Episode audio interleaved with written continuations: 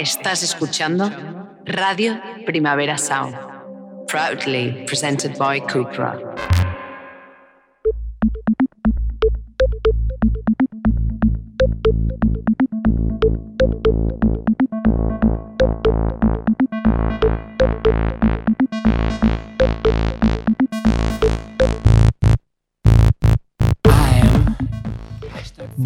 Bueno, bueno, buenoa. Bienvenidos todos a Queer Up Your Life en Radio Primavera Sound. Soy Albi, eh, la hija secreta de Barbara Streisand, y os deseo un buen 2022, porque ya se sabe que durante un mes como mínimo tenemos que seguir diciéndoselo a la gente que todavía no hemos visto, y como nos estáis escuchando y no os estamos viendo la cara, pues feliz 2022. Y vamos a fingir también que no nos hemos visto antes y le voy a desear también feliz año nuevo a Les Rodón. ¿Cómo estás, amiga mía? Como si no nos hubiéramos visto el domingo pasado. No nos hemos visto. feliz año. Feliz año. Feliz año. Feliz año. Feliz año. Bueno, ¿qué tal la entrada al año? Pues muy bien. ¿Sí? Mm, o sea que no, tampoco me Yo tengo que decir que em, justo el 1 de enero mm, de After me preguntaron por propósito de Año Nuevo y dije, leerme un libro. Con un libro tenía suficiente. Y ya me lo he leído. Tenía dibujitos y la letra muy grande, pero me lo he leído. Así que, si queréis, eh, feliz 2023. Pues yo me compré una Kindle, que es lo mejor. O sea, no paro de leer muy fuerte. Más que nunca, a ver, ¿eh? de verdad. Esto va de que yo no leo, entonces me, ya, ya, tienes que echar en cara que tú lees Cómprate una Kindle. Un huevo Kindle. Em, bueno, um, Aleix, ¿cómo han ido estas navidades? Creo que has tirado mucho de, nostalgia. Sí, esto el, el, vamos, el domingo después de fin de año. El día 2. Que me pasé el día, claro, de la resaca, pues eh, fue el día de la nostalgia. Entero, ¿eh? Entero. O sea, vi la maratón, eh, o sea, sí, maratón de nostalgia. Harry Potter, el reencuentro. Claro. Yo me espero unos días porque dije el día 2 voy a llorar, pero bueno, voy a llorar hasta por los dedos de los pies. Claro, sí, sí, yo, lloré, vamos, o sea, un montón. Luego, Matrix Resurrections. Y luego, ¿eh? o sea, y luego fuimos al cine a ver eh, West Side Story. Ah, ¿y qué tal? Pues muy bien. ¿Sí? La verdad que me gustó mucho. Sí, sí, vale. Sí, Escancé ya, po. Mm. Me entretuvo. Es que, es que la antigua es como un poco lenta. Larga. Sí, sí, sí, es vital. Bueno, oye, pues mm, nada mal. Sí, sí. Bueno, eh, hoy hablaremos de culpa, hablaremos de bisexualidad y mm, por lo tanto también de bifobia, entre creo que muchas otras cosas más. Con unas invitadas que os presentamos muy prontito, las saludaremos, pero mm, voy a hacer una frase de estas que se tienen que decir en la radio o en los medios, que es un repaso a la actualidad.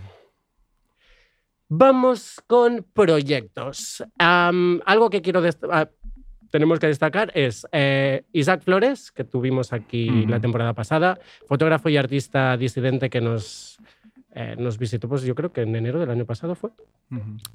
tiene a puntito su nuevo proyecto. Se llama Herencia y será su segundo fotolibro.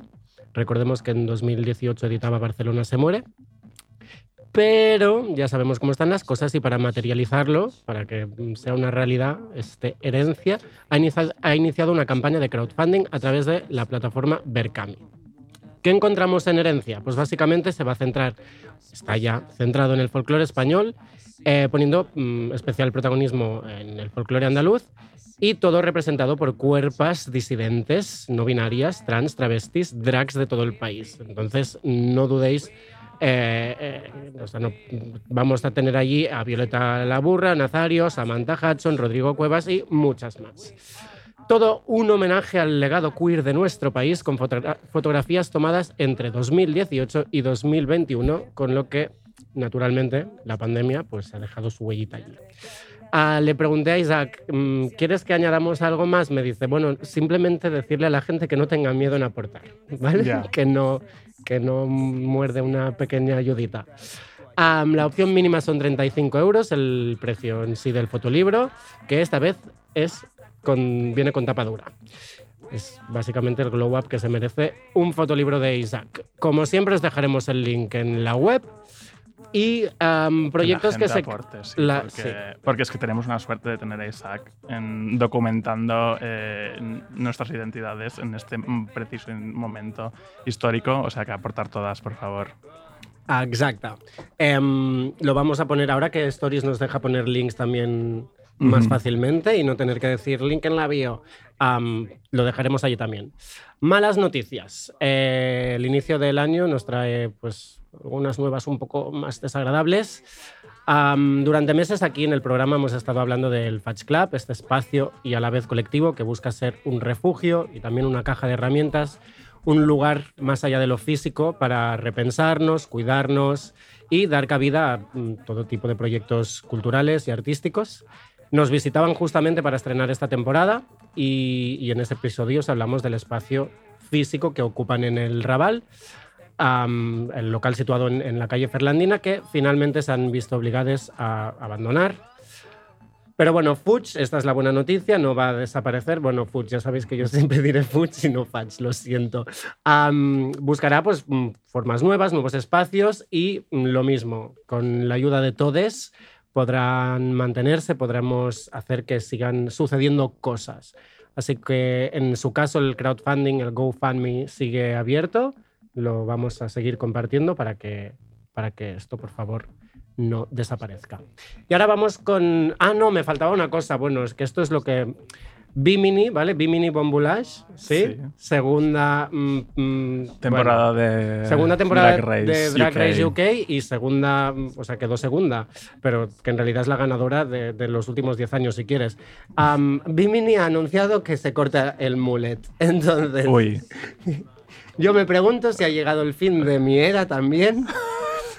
Pero voy a esperar que termine ella primero, vale. porque todas sabemos que la primera persona en Barcelona en llevar mullet fui yo. Sí, claro. Claro que sí. Como princesa del mullet, eh, me voy a esperar que lo haga ella. Ahora sí, vamos con un poco de música. Vamos a escuchar un proyecto, esto se llama Baby Morocco.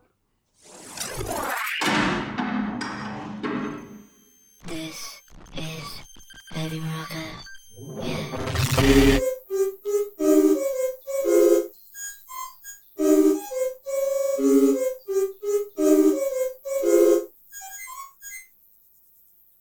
felt like I'd never die. That time was only a flat blind. I lived on the street with the Hollywood sign. I can't blame no one. Can't blame no one. I'm going to LA. I said in the store that I worked in. I made sure everyone knew was there. When they took pictures, I really smiled.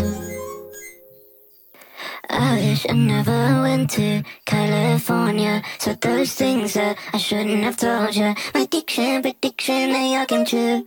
Dissolving pills on Melrose Avenue. I haven't left this house in a week. Don't even begin to know how to speak.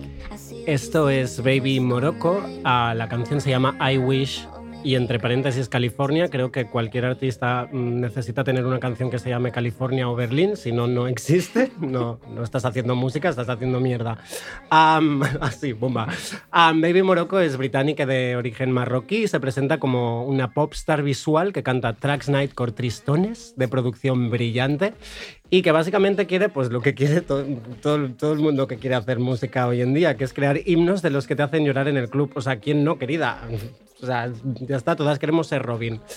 Bueno, em, hay que echarle el ojito y la oreja a, a Baby Morocco. De hecho, me han ya avisado que pronto va a venir a Barcelona, así que Uh. tenemos que ir ver qué pasa.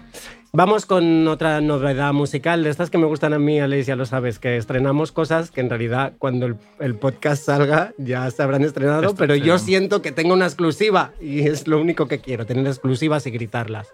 Bueno, estoy hablando de Bonite, eh, que nos presenta el último sencillo, el avance de su segundo álbum.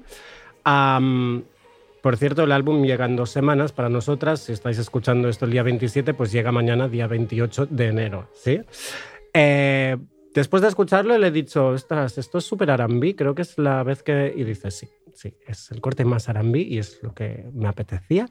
Y esto se llama Vas a acordarte de mí.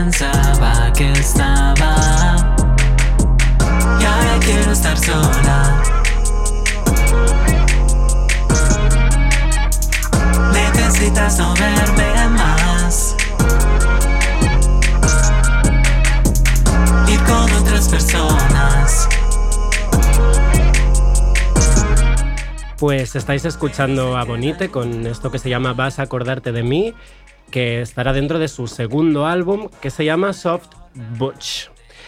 Un título que además va muy bien para lo que viene ahora. Un título y un artista, porque además, eh, precisamente, Aleix Machi y Marc Luguera, músicos de Bonite, son unos de los protagonistas del TikTok que me ha obsesionado a mí esta semana. O sea, no sé cuántas veces lo he visto. Si nos seguís en Instagram, quizá ya lo habréis visto en nuestras stories. Si no nos seguís, pues no sé qué esperáis, básicamente. Es arroba. ¿Sí?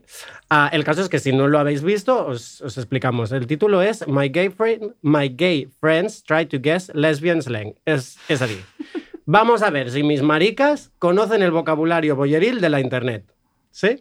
Es uh -huh. un TikTok um, hilarious, hilarante.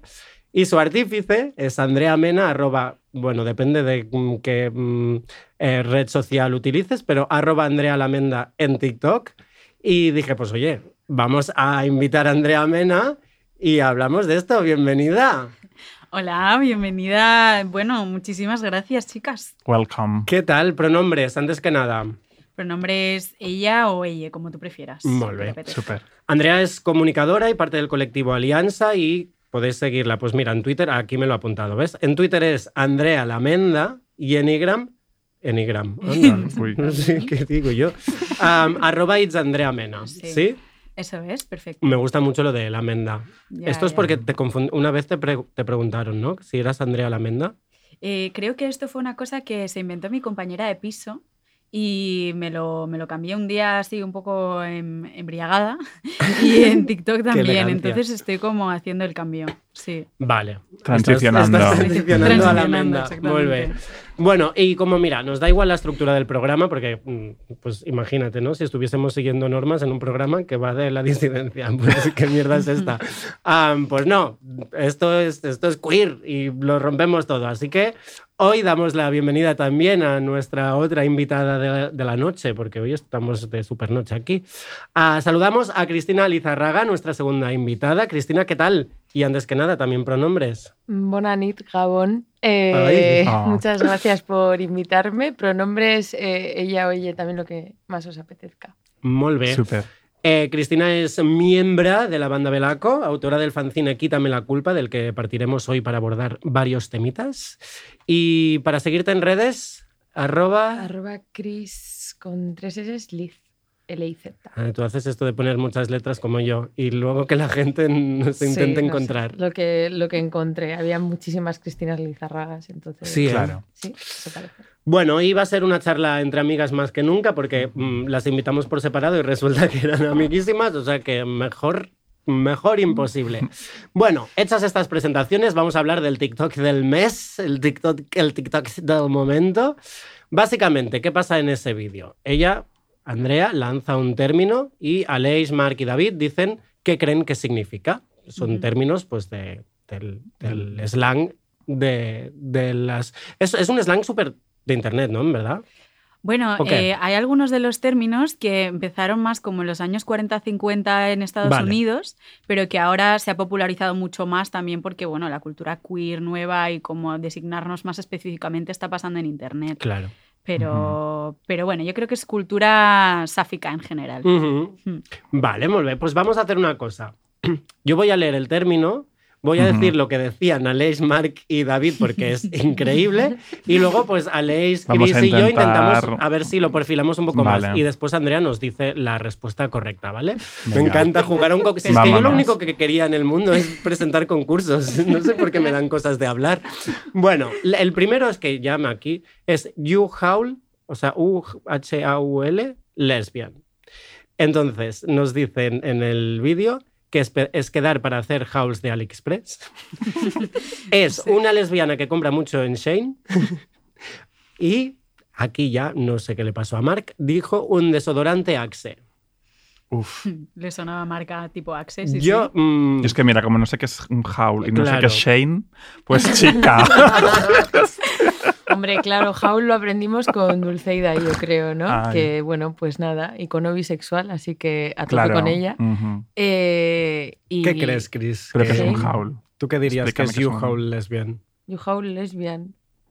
eh, mm, rezumas a armario lesbiano. Mira, Ah, yo solo voy a hacer un comentario y es que Chris, como mujer sáfica que es, debería saber todos estos términos ya, porque además alguno de ellos lo eres. Entonces, Ya, por supuesto, por supuesto, claro, claro, no, no, me encanta. eh, ver esto, pero bueno. em, Yo es que estoy embriagada ahora mismo por el, por el cansancio. Entonces, eh, sí, o sea, prometo, prometo desbarrar. perfecto. a Vale, ver, ¿qué pensáis nos, vosotras? ¿Nos atrevemos a algo? Mm. Yo es que aquí me pierdo un montón. O sea, a mí me suena a ordenadores. O sea, que Dios. la verdad es que no, no, no. Es que no sé qué es un howl y no me lo habéis explicado. lesbian. No pasa nada porque no, no parte de ese tipo de No howl. parte de ese tipo de howl, vale. No, es trampa, es trampa. Vale. Pero el howl al que se referían, el de AliExpress, es ¿qué es? El haul del Express al que se referían eh, ellas es em, cuando te compras una cosa y enseñas lo que te has comprado en Vale. internet. Ah, vale, vale, de vale, mi haul de compra en no sé dónde. Pero no tiene nada que ver con esto. Pues va, ilumínanos. Vale. Una U-Haul lesbian es una lesbiana que se. Bueno, no una lesbiana, porque esto voy a hacer el disclaimer desde ahora, que es que estamos hablando como de lesbian slang, pero en realidad esto son relaciones sáficas, o sea, incluye también otros tipos de relaciones amplias, como puede ser la bisexualidad, ¿no? Que, lo vamos a hablar más tarde. Pues una U-Hauler es una persona que se pilla muy rápido. Y, Ah. sí, y sobre todo en la cultura sáfica es una persona que se pilla muy rápido de alguien o que se muda muy rápido con alguien. Mm, Vale, el entiendo. meme ese de. mm, ¿No? La Sí. que se iba con la moto cruzando el Atlántico para, para irse a vivir con su novia. Porque un U-Haul es un, es un camión. En realidad es una marca de camiones americanos. Ah, mira, Rob, Ah. Rob desde cabina nos va camión de con la mudanzas, cabeza. camión de Ah, mudanzas, Pero que no porque- tiene nada que ver con Increíble. camionera. No tiene nada No, que no ver es camionera, es una tía que se pilla muy rápido de otra tía porque además hay como la Vale. típica broma de ¿qué se lleva una lesbiana a la segunda cita? Pues Sí, claro, eso toda me su suena. casa, porque sí, se muda, vale, vale. Vale, vale, ok. Muy bien, muy bien. Pues vamos con el siguiente que es Stone Butch. Esto es uno de mis favoritos, o sea, las respuestas que dan. Nos dicen una bollera que va a Montserrat. Pues es que, o sea, cero dudas. Una geóloga o cafá escalada. Yo es que la verdad es que, es que me lo creo un montón. O sea, me lo dicen además en el vídeo con una seguridad que yo ahora solo puedo ver a alguien que lleva chirucas y que compra en Decathlon. A ver, yo pensaría Stone pues en la dureza, ¿no? Pues en como la dureza, la dureza se asocia a lo masculino, entonces yo qué sé. Yo voy a barrer But- para casa y voy a decir que una concursante de El Conquist, que es un reality que hay en ETV2 de gente que va a demostrar cosas que nadie les ha pedido a la otra punta del mundo, a tirarse de precipicios y ser como muy fuertes y aguantar mucho tiempo y muchas cosas. Ah, wow. Y, la, y este año, eh, que estoy viendo por primera vez, hay eh, una predominancia bastante guay de, de personas tanto eh, bisexuales, lesbianas, con, con una estética muy Stone Butch, creo. Así que, Vale. Vale, ¿Qué ¿cuál es la es? estética ¿Qué Stone es? Butch? pues... Mm. A ver, Como eh, militar. Estamos viendo Butch, a la que le gusta el stoner. bueno, es una forma de verlo. Vale, os lo Ilumínanos, por favor. Cuenta, cuenta. Vale, bueno, primero Butch, esto creo que aquí igual sí que hasta llegamos, ¿no? Pero por si acaso, eh, una persona eh, Butch es una mujer a la que le gustan las mujeres que interpreta una estética como más asociada a la masculinidad típica. Pero os voy a decir una cosa que me apetecía mucho decir, que es como la definición que da Zubieta, que es una activista queer muy guay, em, que la, sale además en el libro de Stone Butch Blues de Leslie Feinberg, que es donde se popularizaron estos términos, y dice que una butch es una persona que se reapropia de algo que le ha sido vetado, que es la masculinidad para construir su identidad.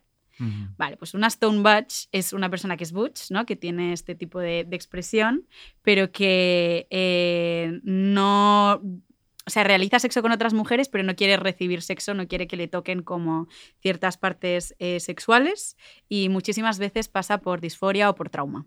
Ok. Wow. O sea, Stone Butch no es tan literal a piedra, sino como que se queda un poco paralizada en ese sentido.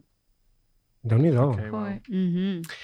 Pues vamos con el siguiente que es High Fem, o sea, high de, al- Vale, de- sí. ¿vale? de, de de. que ahora vendrán algunas de estas respuestas. O de- Elevado. De, elevado, altura, ¿vale? Pues las respuestas eran que sale Anna Mondays y se mete mucho popper. pues sí.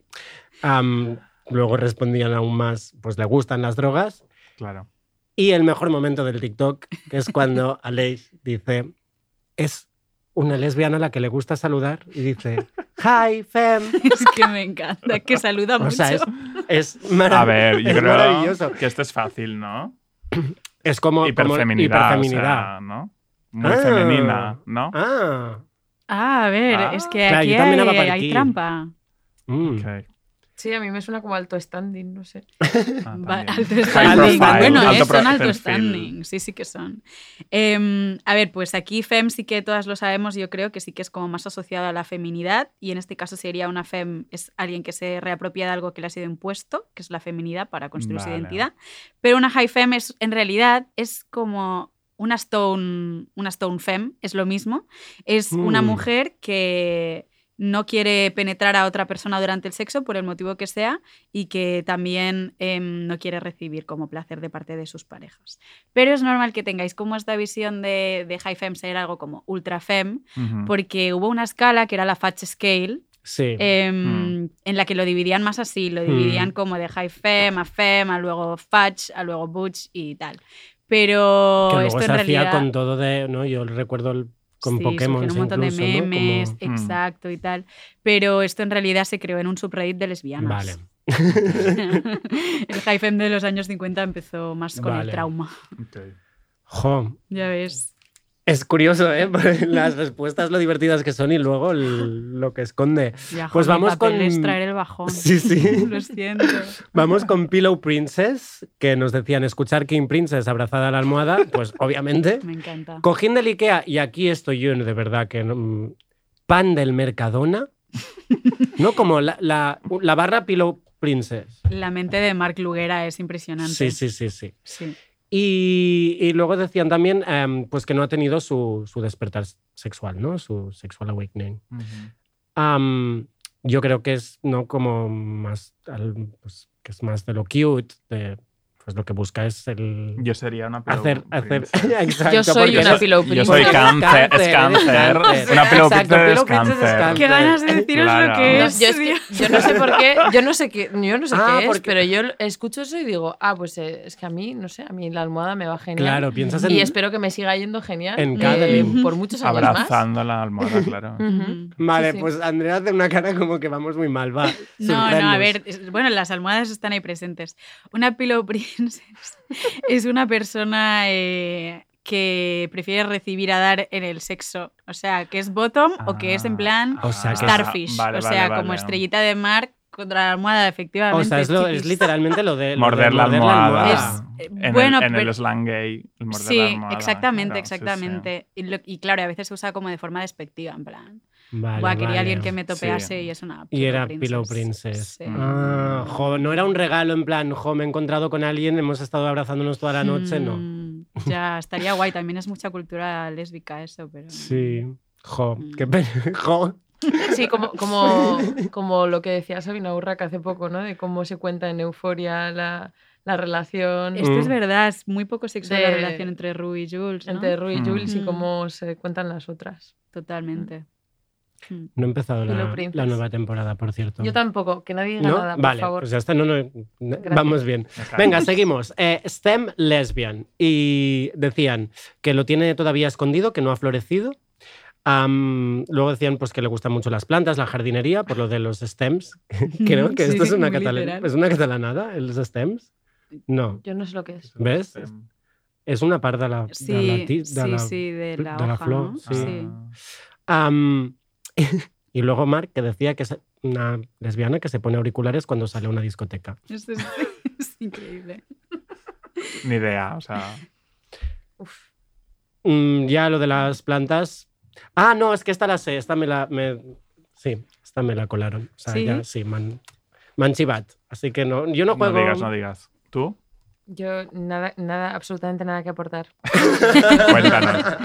Bueno, pero como el inventarte que es una lesbiana que se pone cascos de fiesta, te quiere decir. eh, Claro, ¿a qué te suena? Sí, sí, exactamente, exactamente. Como un poco eh, como es- estancado, me suena STEM, no sé, como en plan eh, a gusto consigo misma y con su vida, pues no sé, silbando por la calle, sin necesidad de entrar en Tinder. Se- seguro que están a gustísimo, es que sí, tía. Mm. Em, una, es que sí. Una, no, esto es más relacionado con, con la, la estética también, o la expresión de género o así. Em, una STEM lesbian es la mezcla entre stat, lesbian y fem. O sea, en este caso sería Ah, como Ah, alguien que se puede vestir como masculino, bueno, masculino, vamos a, a Sí, usar estas palabras, entenem, ¿vale? sí, sí. Em, pero que luego pues también puede tener otras expresiones como maquillarse o demás. Y stat realmente es un término más hacia lo racializado. Es una persona que suele ser butch, pero que es como eh, negra latina racializada. Y fem, pues lo hemos dicho antes. Entonces sería una combinación entre estas dos cosas. Esto es lo que, lo que me habían dicho, que tenía que ver un poco como con people of color, ¿no? Ujú. Bueno, vamos a otra de las grandes, de las grandes respuestas que hay en el TikTok, básicamente, que es Gold Star Lesbian. Y básicamente sé. están súper, súper de acuerdo en que es una bibliotecaria y yo, la verdad, es que quiero firmar también eso. Luego también Aleix decía que es la Peloponi. Es. Aquí yo, mm, no sé, Hostia. no sé. Yo veo lo de la bibliotecaria. O veo... em, em, ¿Os acordáis en Transparent la serie Sí. la, la hija que va a estudiar a la universidad que tiene la novia que es La profe? profesora, sí. Pues la profesora, mm, para mí, es, es- este personaje Ajá. es lo que entiendo como Gold Star Lesbian.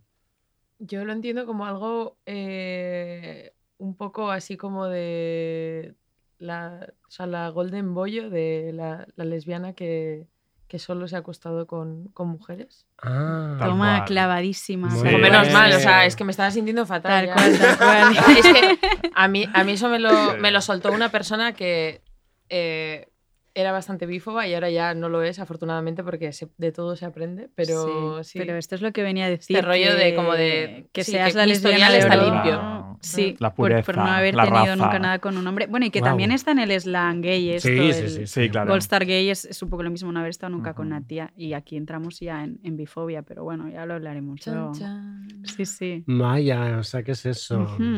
Bueno, no sabemos si la Peloponi pensaría esto o una bibliotecaria igual también. Incluso el personaje de Transparent. Bueno, vamos con Lipstick Lesbian, que decían pija, sarriá, blanquerna. Yo voy a añadir Tumblr 2014.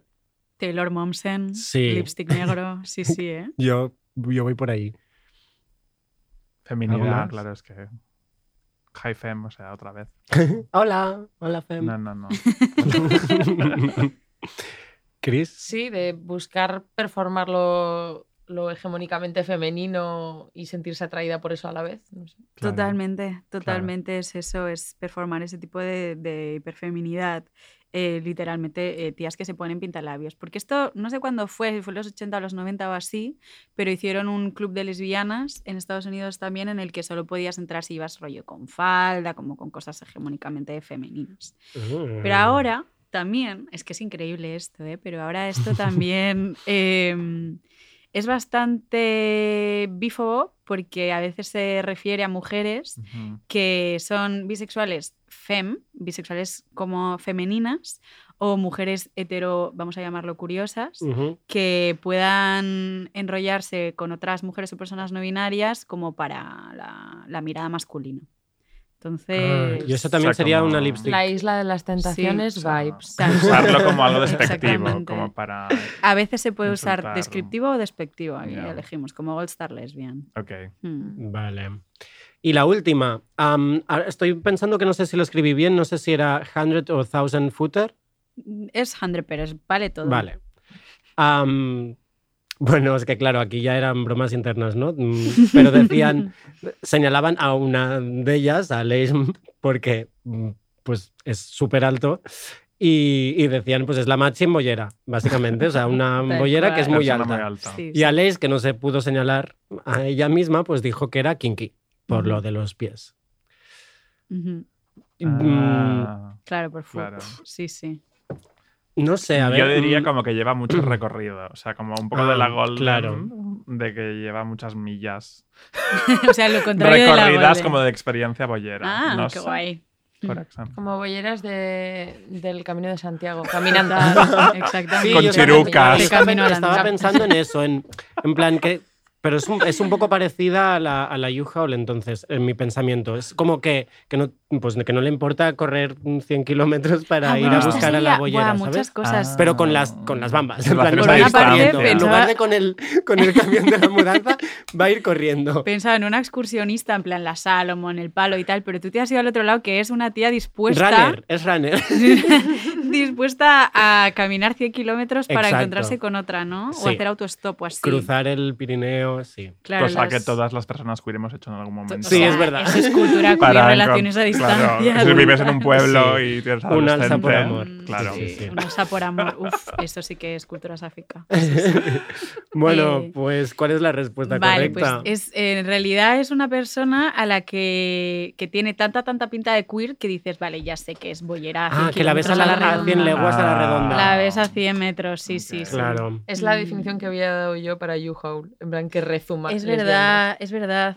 Sí. Bueno, pues Mm. la, conta- la contamos como válida. Venga. Te habías equivocado. de- Sois todas Denunciadas. ganadoras hoy. Otro día Sí, podríamos hacer la versión en español, o sea, el slang en español. Claro, existe. es el slang de internet. Claro, O sea, es que esto- es que no sé cómo. Bueno, como- podríamos como traducirlo al catalán, ¿no? Fue Ay, cultura sí. local de Claro, todos estos términos. sí. Me encantaría. Pues mira, Mm. tenim una idea ya Sí. para, para planear. Oye, Andrea, muchas gracias por esta, esta masterclass, en verdad. Ya no, no era un juego, ha No, dejado no, de ser era- un concurso para ser una masterclass. Historia.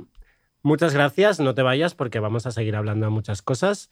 A Cris, ¿te parece si escuchamos a Belaco? ¿Te suena de algo? Me parece estupendo. Venga, pues va.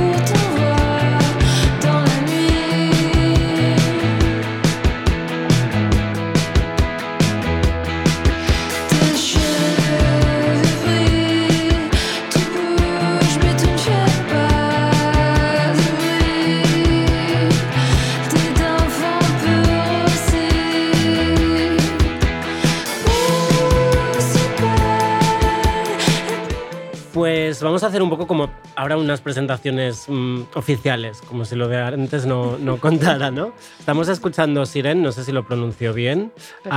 Sí. De Belaco, una banda vizcaína de la que nuestra invitada, Cristina Lizarraga, es teclista y vocalista, ¿verdad? Exacto.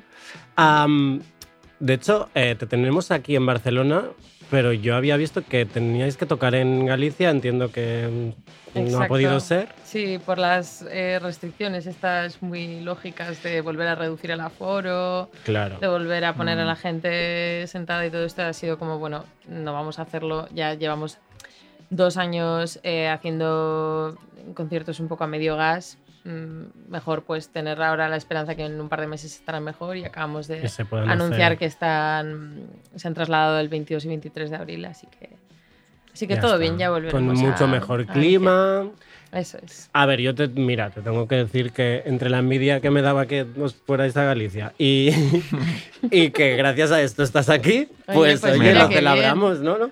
Claro Sí. que sí. Gracias, pandemia, por traernos a, a Cristina Lizarra. Bueno, la pandemia me ha traído a esta radio dos veces y yo estoy Fíjate, encantadísima. Sí, Pues sí. a ver si habrás sido tú. Pues no. No, no, por favor. no, no. Bueno, la pandemia me ha traído también a Andrea Mena, ¿eh? O sea que. Ay, No. qué Nos- guay. nos Amistades de pandemia. Sí, Oh. sí. Sí, sí. Amistades de pandemia, van a salir Vale. canciones Sí, sí. mm, muy ella baila sola. Claro. Sí, bueno, o sea, eh, amistades de que ya le he dicho a Andrea, en plan, oye, ¿te parece bien que lo diga? Porque yo, o sea, de verdad, yo es que me enamoré de Andrea en Instagram. Me pareció una verdad. chica monísima, maravillosa, y, y nos pusimos a hablar cuando publiqué el fanzine. Y, tu- y tuvimos citas, citas pandémicas de Claro. videollamada. Es verdad. Y Citas, luego- citas por Vale. videollamada, esto no lo había escuchado yo. ¿En ¿Cómo que serio no? Esto no tiene slang. Chicos, ¿Cuál es esto- el slang de no esto? Esto es, el, el la 100 footer este, pero como de, de tener videollamadas y crashes a distancia y Guau. irte a Bilbao por un crash. Gracias, eh, COVID-19. Gracias. Bueno, pues has citado ya el, el fanzine. Estás eh, aquí para. mm, estáis, vaya, para toquetear varios temas ah, que te atraviesan a ti, atraviesan, por supuesto, a muchos. Así que empezamos con el fanzine, que se llama Quítame la culpa, y yo he elegido presentarlo con esta canción.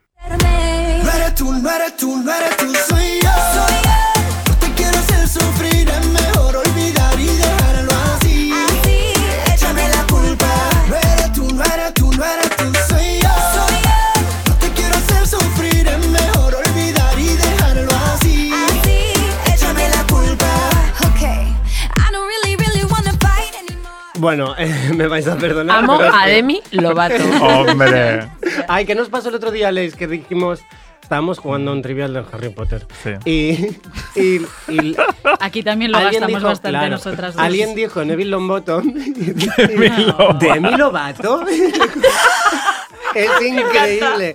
En plan, fue Demi Lovato en el castillo quien sacó la espada de ese hombre. ¿Quién mató el Horrocrux?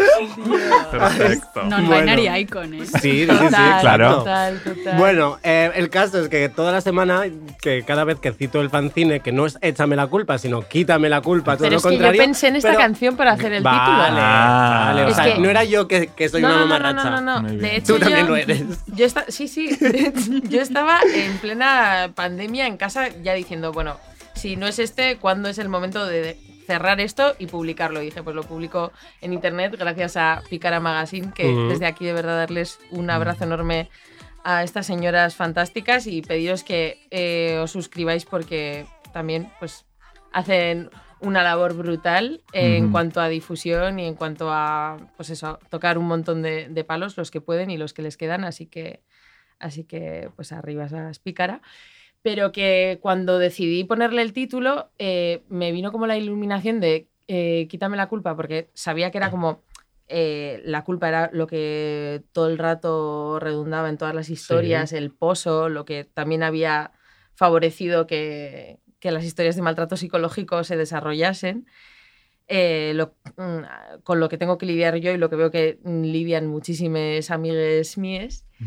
Y, y tenía esa canción en la cabeza y pensé, joder, es un poco ridículo, pero luego pensé, bueno, está bien, es así como rotundo, yo qué sé. Sí, sí. Y, y, y había gente como que, que me decía, pero ¿este título viene por la canción? No sé qué. Y Yo, sí, sí. Vale, como vale. de, Tal cual. Yo la verdad, sí, sí. la verdad es que, o sea, mm, hace igual un año que, que supe del, del fanzine y en ese momento no lo hubiese ligado con la canción, ¿eh? O sea, ha sido más de esta semana irlo repitiendo, pues te pones a cantar por casa. De hecho, Irán Chubarela se pensó que venía por una canción que debe ser más antigua, que creo que sí que, que sí que dice también Échame la culpa, pero como de otra manera, ahora mismo, lo siento, no tengo la referencia, pero, pero flipó porque le dije, no, no, es de esta. Y me dice, ay, hijo, es que soy una, soy una antigua. Ella dice que es purenial. Y, Purenial. Sí, porque Guau. tiene como muchas cosas de la, de la cultura millennial tal, pero que le pillan a, eh, a veces lejos y, y yo no sé si yo amo a, De- a Demi Lovato, el otro de la canción me da igual, pero ella me encanta. ella me encanta. Entonces, eh, claro, este proyecto lo empezaste en 2018, como decías, eh, vio la luz en 2020.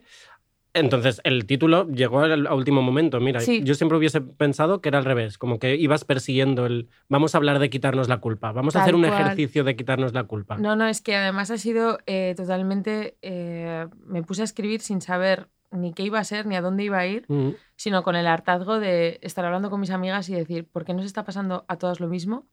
¿qué es esto?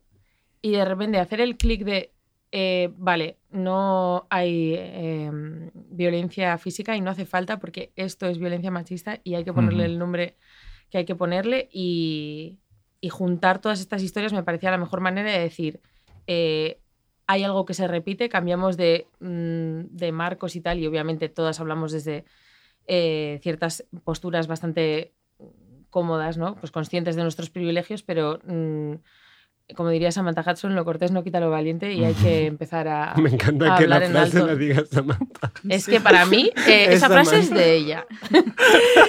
y, y eso, eh, cuando empecé a juntarlo todo, pensé un poco en plan, pues hago un ensayo crítico que esté apoyado por relatos que sean en primera persona reales, pero pues cambiando nombres, eh, poniendo siempre a la X del lado de quien ejerce ese, mm, ese, ese Maltrato. control, ese, ese poder. Y, y luego, pues que todo ello pues, me lleve a, a make a point. en plan, ¿cuál es mi point? Pues que esto está fatal. No, no tengo la solución, pero esto vamos a dejar de hacerlo, es por el, favor. el-. El cartón que ponía mm, todo mal, ¿no? En las manis. Mm. Todo mal. es eso, es como- Ujú. lo único que te puedo decir Amor por ahora es todo mal. todo mal. A partir de ahora trabajé, ¿no? Bueno, em, todo, el, todo el fanzine está ilustrado con memes de culo mala, el diseño es de. No sé si lo sé pronunciar. Aisea Ogueta. Aisea Ogueta. Y el prólogo de todo, pues, pues la referente que acabamos de, de mencionar, una, como has dicho, Pu- Purenial. Purenial Iranchu. Iranchu Varela. Bueno, os recomiendo, oyentas, oyentes, oyentoas, que busquéis, compréis, si podéis, el fanzine, que escuchéis la conversación que tuvo con Andrea Gómez hace casi un año aquí mismo en el Tardeo.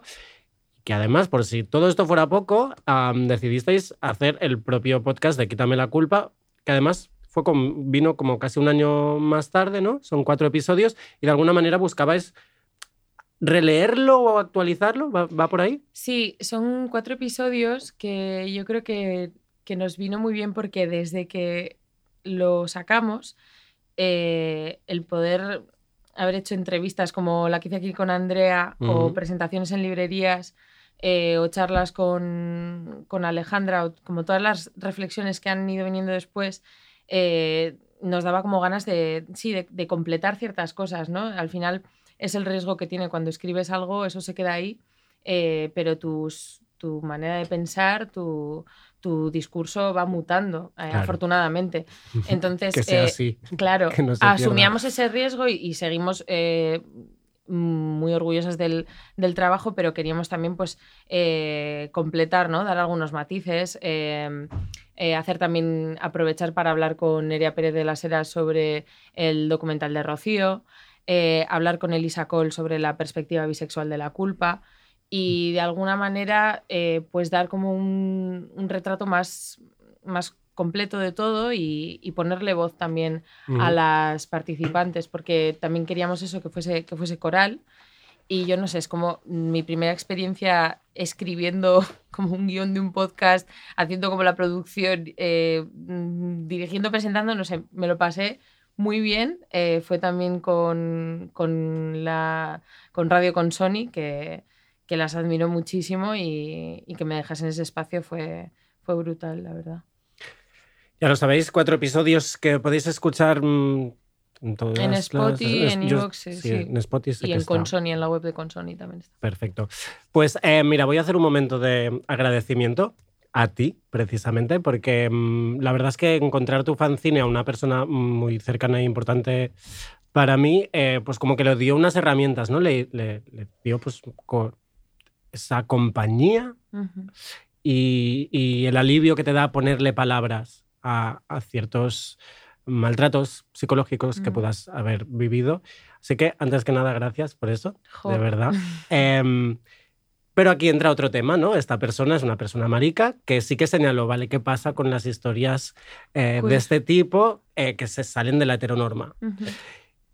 Y como decías ahora mismo, pues ya es algo que habéis empezado a empezar a cuestionar, ¿no? Sí, bueno, en el, justo en el, en el fanzine, claro, yo este texto lo escribo y lo publico cuando aún no me he nombrado como bisexual, cuando aún tengo una nube de bifobia gigantesca sobre mí y no, Ahora vamos a ella. y no me considero ni Ahora siquiera esa nube. eh, parte del, del colectivo. Me considero como, pues como todas las eh, bisexuales antes de nombrarse, pues que estoy animando desde la barrera.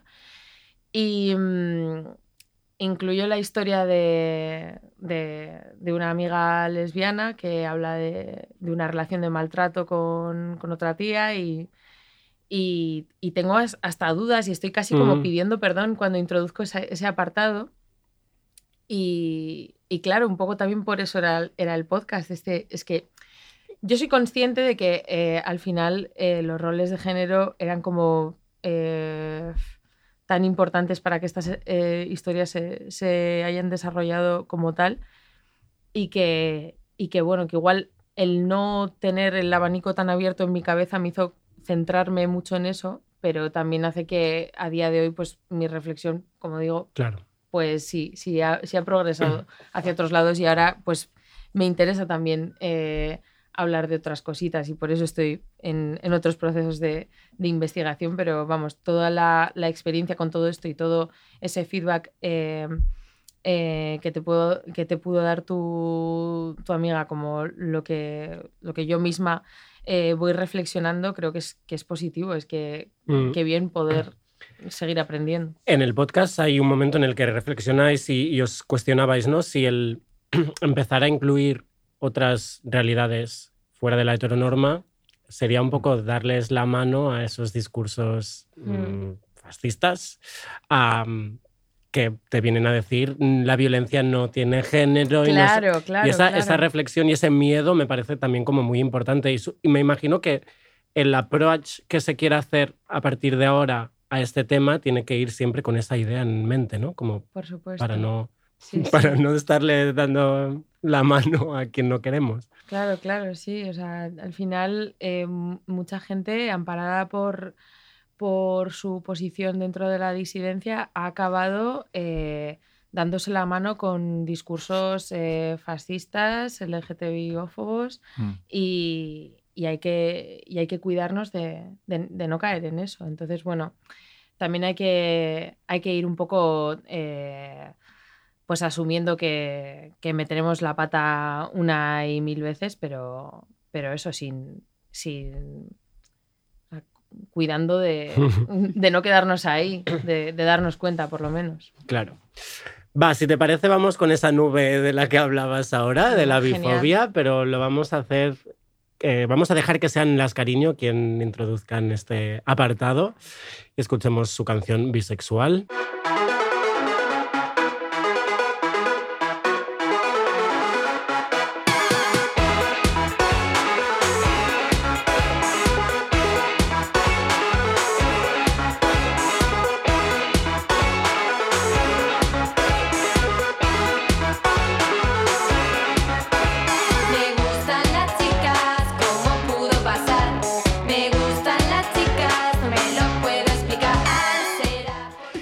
Bueno, a ver, es que estamos aquí de jijis, jajas. Es que esto de grabar por la noche te da otro, ¿eh? otra cosita. Bueno, estamos hablando de, de la bifobia. ¿De qué manera, más allá de, de- de frenar la propia, la propia identidad, de qué manera habéis identificado en, en vuestras personas, en vuestras actitudes, en vuestra socialización, eh, esta bifobia internalizada? Bueno, yo es que eh, fue gracias a la bifobia a lo que entendí que yo era bisexual. Es que tuve que entender mi identidad por la violencia específica hacia esta identidad que pasaba eh, inevitablemente por el borrado y el no nombrar las cosas, porque cuando algo se nombra no existe y creo que la reivindicación eh, principal de los bisexuales a día de hoy es justamente como visibilizarnos, no solo eh, hacia en- entornos eh, heteronormativos, sino dentro del, del colectivo LGTBI, porque, porque es que hasta ahora, eh, ¿dónde hemos estado? Entonces, eh, claro, tú te desarrollas, creces eh, como individuo y, bueno, según qué, qué peli hayas visto, qué libro te hayas leído, igual dices, vale, sí, venga, yo me nombro como bisexual, pero es que igual has visto otra peli u otra movida que dices, no, es que no soy eso para nada. Entonces los relatos eh, que hemos tenido hasta ahora son tan injustos, tan sesgados, tan hipersexualizados o tan, eh, no sé, tan, no sé cómo definirlo, bífobos, vaya, que, que es, es fácil no, no reconocerse. Y, y me, bueno, me alegra muchísimo estar aquí con, contigo, Andrea, porque es que yo mm, con Andrea me quité mucha bifobia, porque gracias a empezar a ver a Elisa Cole hablar sobre estos temas, lo compartí con Andrea y o sea, es que yo Andrea en un audio en, en un audio yo me estaba dando cuenta que yo me tenía que nombrar y me nombré en un puto audio. Es que me acuerdo perfectamente. Vivan los Sí, audios de WhatsApp, sí, es sí. que no hay mejor cosa en el mundo. Tela- Telegram sí era Telegram, pero vaya, que vivan los audios. Sí, pero es muy bonito haber pasado como por todo el proceso de bisexualidad, bueno, no de bisexualidad, sino de nombrarse bisexual de una Mm, persona, la ujú. verdad. Para mí la bisexualidad fue algo mucho más temprano y que me fue como dado. O sea, yo nunca pensé que fuese otra cosa que no fuese bisexual en unos inicios, ¿no? De despertar sexual. Em, entonces siempre lo había tenido muy interiorizado y no tuve tanto este proceso como lo pasó Chris, que es el de muchas más personas, yo creo, precisamente por lo que ella decía de, de faltarnos la aceptación del término. Pero sí que me ha pasado más tarde, una vez ya estaba transitando la disidencia y ciertos colectivos LGTB, etcétera, de tener muchas dudas según cuando estás teniendo una relación heterosexual o cuando estás teniendo una relación homosexual, em, por las dinámicas que se dan en ellas, Mm. de repente sentirte como que estás en un lugar de, de que la gente asume que eres una cosa o que eres la otra, ¿no? Claramente. Entonces ahí sí que me pasaba mucho más de, mm, de que no sentía que se reconociese entonces mi orientación sexual de forma tan directa como se reconoce las de otras personas. Claro. Y ahí sí que veía más ese momento de invisibilización, que también puede venir con sus propios privilegios, ¿eh? eso no lo quito, Claro. que, que la bisexualidad puede ser un privilegio en algunas veces, si tienes una relación hetero al final, pues es algo que, que está ahí, ¿no? que te aleja de muchas violencias. Pero bueno, te acerca a otras como pueden ser las de, las de tu propia identidad. Y para mí eso es lo más importante, que, mm, que puedas hacer las paces con el- la etiqueta que te pones, porque al final es identitaria, no solo de las dinámicas de relación que estás teniendo en ese momento, sino como toda una cartografía de cómo me identifico. Y justo lo hablábamos antes con, con Chris y con Amaya, que em, para mí es mucho más importante la bisexualidad como algo identitario que me ayuda también a transitar el género, ya no solo la orientación sexual, em, y que me, me reafirma en ambos a la vez. Y que además, incluso como acción política, me interesa, porque me parece que, que lo contrario a la heterosexualidad no es la homosexualidad, no son como dos cajas cerradas en ellas, igual que, que me ocurre con el género, ¿no? Lo contrario a una persona cisgénero no es una persona trans, pero mega passing, sino que es una persona no binaria o trans que tenga una expresión de género súper, súper disidente e incomprensible y menos mal que lo es. Y con la bisexualidad me ocurre igual, me parece que abre un terreno mucho más grande, de muchas más transiciones y, y por eso me gusta tanto. Pero claro, ahí en, Mm. en ese núcleo borroso es donde encontramos las A- distintas bifobias. A mí me, me- o sea, algo que de lo que me siento eh, orgullosa pese a que sí que tuve esta cosa de joder, en plan, es que estoy es fuerte salir del armario con 28 años, eh, pero para mí fue más un de la charlita con Ama y Aita, en plan, bueno, pues eh, que soy soy bisexual, además Mm. me estaba compré eh, unos retales de los colores de, de la bandera bi, me cosí como una blusa, mi madre me ayudó a rematarla y les dije, bueno, que soy bisexual, me Oh. puse a llorar. Qué bonito. Qué bueno. Ellas en plan, ok, guay, genial, que seas feliz, bien. Em, pero el hecho de no salir porque como con una pareja, sino yo, o sea, es mi identidad Ya. y necesito que esto lo sepáis. Claro, que es Y, Eso es y es lo que comentaba con, con Andrea, que también es lo que me ha hecho como a cuestionar muchísimas cosas. Y aún así, yo he seguido siendo bífoba en muchas ocasiones. Es decir, Claro. yo a día de hoy Yo eh, salgo, salgo con una. Exacto. Yo salgo con una persona que yo eh, leí como lesbiana siendo eh, ella bisexual. O sea, Claro. es muy Ya. fuerte. O sea, yo le- sea. le- quiero decir, es que al final Sí, en sí, nuestra sí, sí. cabeza Exacto. eh, eh, habla el idioma con el que nos han educado nuestra lengua materna. Entonces, cambiarlo, cambiar esos auto- automatismos. Sobre todo lee, más que el, hablar es lo que, lo que primero estamos empezando a corregir, ¿no? Pero lo que leemos es lo que... Claro, sí, es que, o sea, justo pensaba el otro día que una cosa que cuando era adolescente que pensaba muchísimo era, eh, y que ahora, bueno, en principio yo no lo pienso, no, obviamente que no lo pienso, me estoy deconstruyendo todo Ya. el rato sin parar, pero, pero en ese momento de adolescencia de, sí, de, una mujer dice que es bi, es que es hetero. Y luego lo pensaba Mm. y luego empiezas a ver y, y- y- y si una mujer dice que es lesbiana, bueno, debe ser bisexual. Y si un hombre dice que es bisexual, es que es gay. Mm. que Y si un hombre es gay, dentro. al es gay. Exacto. Sí, sí, El sí. deseo del hombre, todo, claro. Sí. Em, pues mira, tenemos unos audios que hemos pedido también a, a amigas am, para que nos cuenten pues, sus, sus Bueno, Porque la, la la manera en cómo han vivido, sobre todo, Mm. la, la invisibilización o cómo todavía eh, pues tienen que, que luchar con cositas. Qué Porque guay, la mitad de nuestras amigas son Sí. bolleras y la otra bisexuales, básicamente. Por eso fue como, por favor, hola. Claro. Alianza Nos podéis decir a cosas. Sí. Y me Em, dijeron que, que gracias por hablar de esto porque no se habla. O sea, en plan, ah, sí, gracias. Este aquí. Invisibilazo. Ah, pues vamos a empezar con Almudena, que, Vámonos. que nos asiente las bases un poco. Pues a mí me ha llevado muchos años vivir en paz con, bueno, con, con esta identidad, ¿no? Como persona, como mujer bisexual. Y todo el rato estás como haciendo frente a prejuicios de, de- personas de todas las, las orientaciones, ¿no? Que tus, tus opciones o tus vínculos están, siento, como mucho más eh, cuestionados. Em, por ejemplo, y además, eh, en mi caso, ¿no? que, establezco vínculos eh, no solo eróticos y sexuales, sino también afectivos y románticos, tanto con hombres como con mujeres. Em, pues muchas veces ¿no? hay como este cuestionamiento eh, desde a lo mejor un ámbito eh, bollo más militante de este vínculo romántico con, con el hombre. O también, pues por mi parte, a lo mejor cuando he tenido citas Tinder con hombres cis y tengo que hablar de mi bisexualidad, pues siempre tener como cuidado para no mm, insegurizar o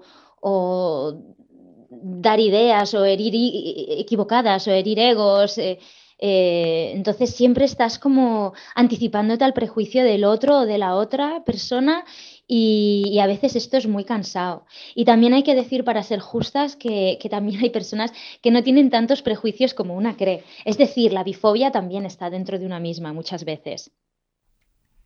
Este, este momento final em, ¿no? es como muy interesante la de veces que, que en realidad te lo estás haciendo tú en tu cabeza y es cuando te Sí. das cuenta que lo que Bueno. estabas diciendo justamente, que estás leyendo como te han dicho que tienes que leer siempre. Claro, claro, en tu cabeza circulan un montón de, de pensamientos que no, no todos son tuyos, porque si todos tus pensamientos eh, naciesen de ti, madre mía, o sea, Claro. que vaya bomba de relojería. Lo que pasa que, que a veces eso, discernir entre, entre lo que te han construido, pues eso, entre los constructos y lo que realmente viene de ti, y vuelvo a lo que decía Pero es que Andrea, es- es, es que gracias bisexualidad por hacernos cuestionarnos todas estas Claro. cosas. Y el tema Sí, es que me ha gustado mucho esto, ¿no? De que decías, Andrea, de, de al final vivirlo más como una identidad que con tus relaciones sexoafectivas. Y Mm. me acuerdo cuando tuvimos a, a Shaina Joy Megles que hicimos como ese vocabulario, ¿no?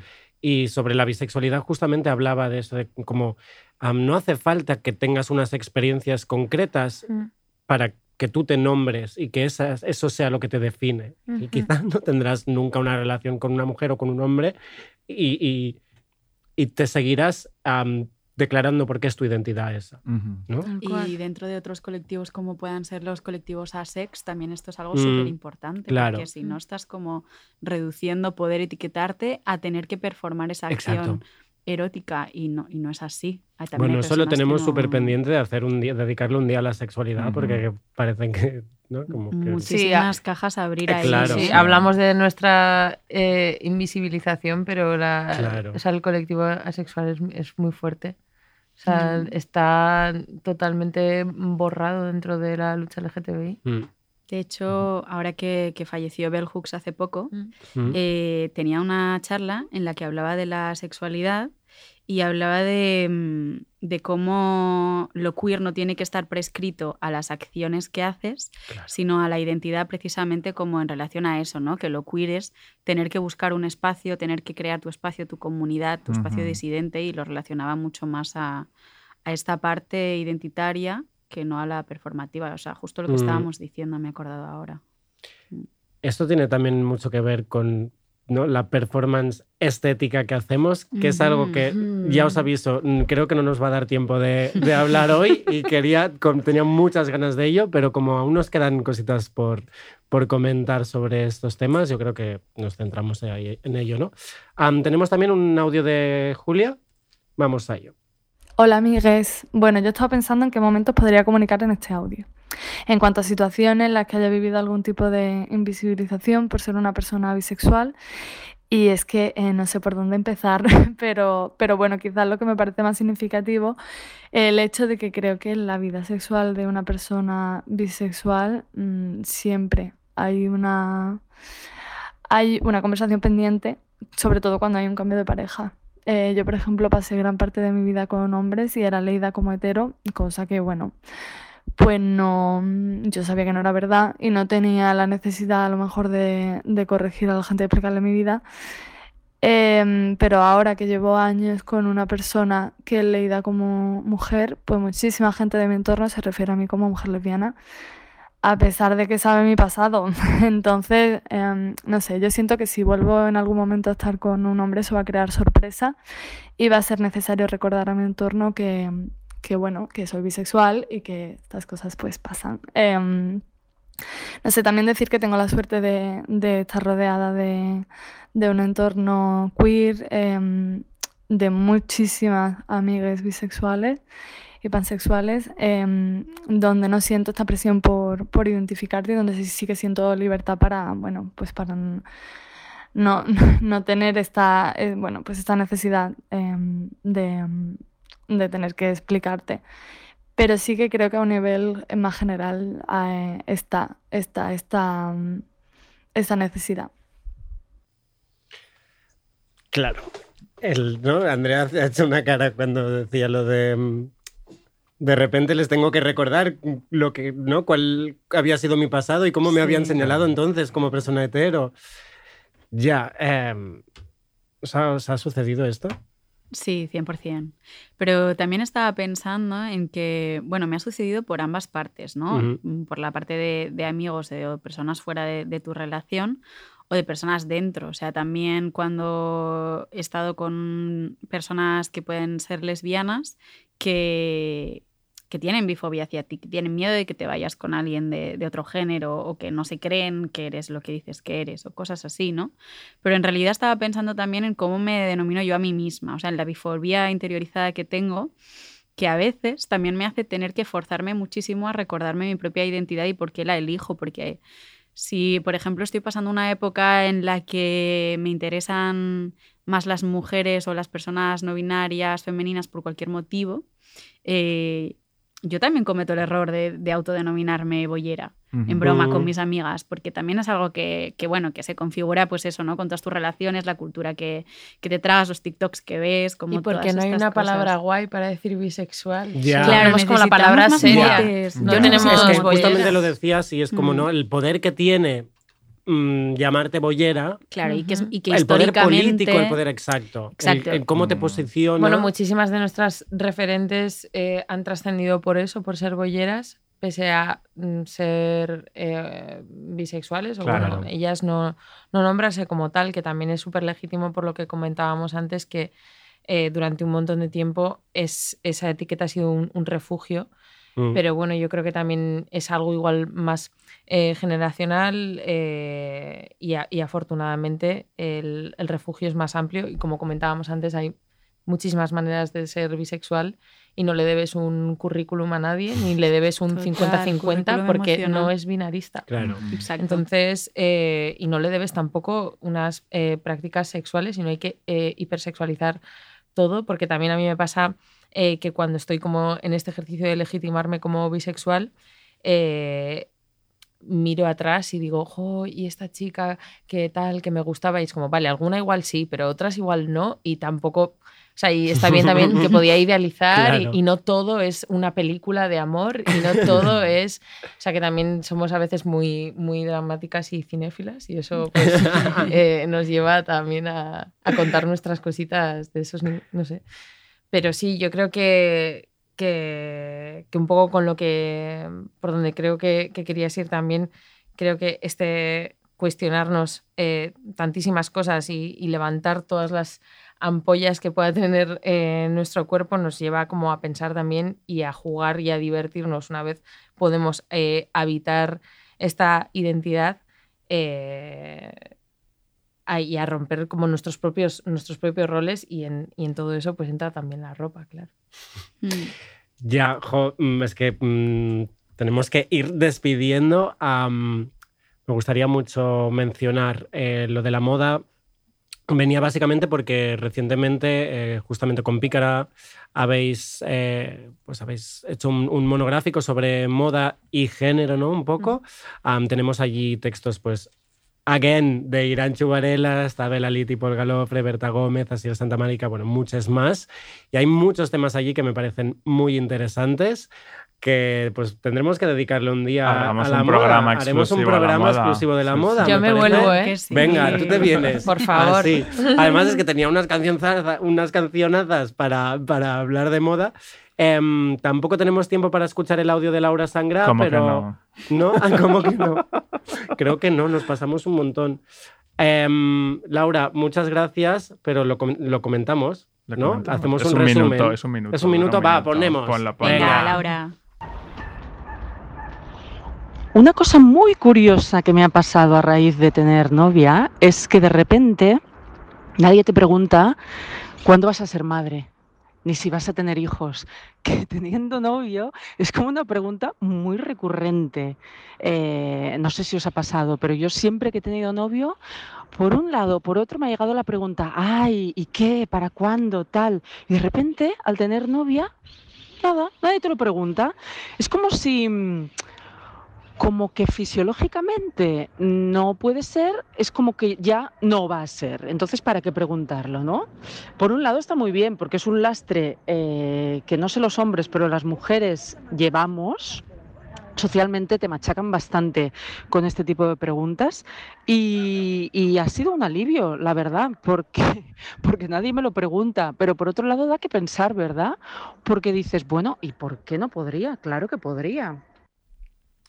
Bueno, pues sobre maternidad, ¿no? Como qué fuerte que la familia de repente diga, ah, pues ya está, ya, ya no ens faràs àvia, no Sí, em faràs tal, porque, como porque ahora Solo estás hay con la una familia mujer. nuclear, ¿sabes? Sí, Mm. qué fuerte. Am, también es interesante que Laura dice, también lo agradezco, ¿no? que no nos dejen ya de preguntar, ay, ¿y per quan? Claro. Bueno, em, ahora sí se nos va el tiempo, tenemos que lanzar la última pregunta, como siempre, Aleix, lánzala, dispara. A ver, ¿qué, qué es ser queer para vosotras? ¿Me lanzo? ¿Te lanzas? Empiezo yo. Vale. Venga. Eh, jo, es una pregunta tan tocha. Sí. Eh, ser queer es, eh, eh, para mí, ser queer es encontrar otra forma de habitar el mundo. Es Mm, encontrar mm. otra, otra forma de hacer las cosas y, y ser tías chulísimas. Eso. Me encanta. Claro que sí. Para mí es, sí, es como darte cuenta que, que no encajas, pero de repente decir, no, igual es que el resto no se adaptan y, y vivir en un cuestionamiento de- del status quo constante, pero también eh, con un poco de amabilidad hacia ti misma y hacia tus compas y hacerte compas en los márgenes. Total, Sí. ser queer es tener mucha ternura también. Qué bonito. Sí, y esto a veces se le olvida a la gente. Mm, sí. Muchísimas gracias. Creo que nos han quedado muchas cosas por hablar, pero que hemos hablado de, co- de cosas súper interesantes que era necesario que también quedaran aquí. Nos llevamos deberes, pensar en el slang en catalán Vale, claro. o buscar una palabra para bisexual, una palabra chula para bisexual. ¿no? más Para- diversión. sí. Claro. Por favor. Algo así. Muchas gracias, Andrea. Muchas gracias, Chris. Muchas gracias, ricasco. Y Rob, gràcies. gracias por, por darnos unos minutos más, además, Ro- Román. Am, yo soy Albi y nos escuchamos el próximo mes. Nos vamos con Fiona, que las dos me habéis... Me la eh, descubrió Andrea. Ah, por Es eso que era. historia, Es que hay yo les he historia. pedido cancioncitas y las dos me han traído em, Fiona. Apple. Ah, Así ok. que Pues vamos con Fiona y nos escuchamos el mes que viene. Adeu, adeu. moment